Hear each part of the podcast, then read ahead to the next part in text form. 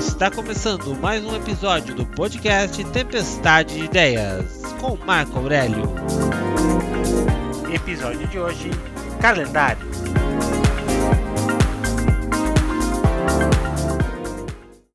O calendário é um instrumento muito usado por todos nós.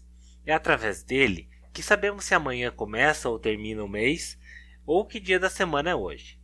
Mas é pouco provável que você saiba como foi desenvolvido o calendário que usamos nos dias atuais.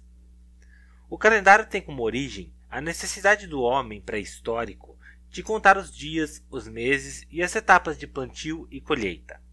Para desenvolver um método mais preciso de fazer essa mensuração, usava-se como referência as fases da Lua, o nascer e o pôr do Sol. Por volta de 2700 a.C., os povos da antiga Mesopotâmia desenvolveram um calendário com 12 meses lunares, de 29 ou 30 dias.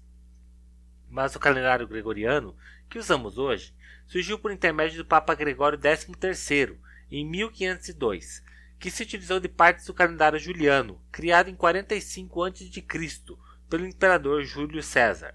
Atualmente, o calendário não segue mais o curso dos astros celestes. Presente nas mesas de escritório, nas paredes das casas e em nossos dispositivos digitais, sem ele ficaria muito complicado de controlar os dias e, consequentemente, nossos compromissos e afazeres. Esse foi mais um episódio do podcast Tempestade de Ideias. Até o próximo programa.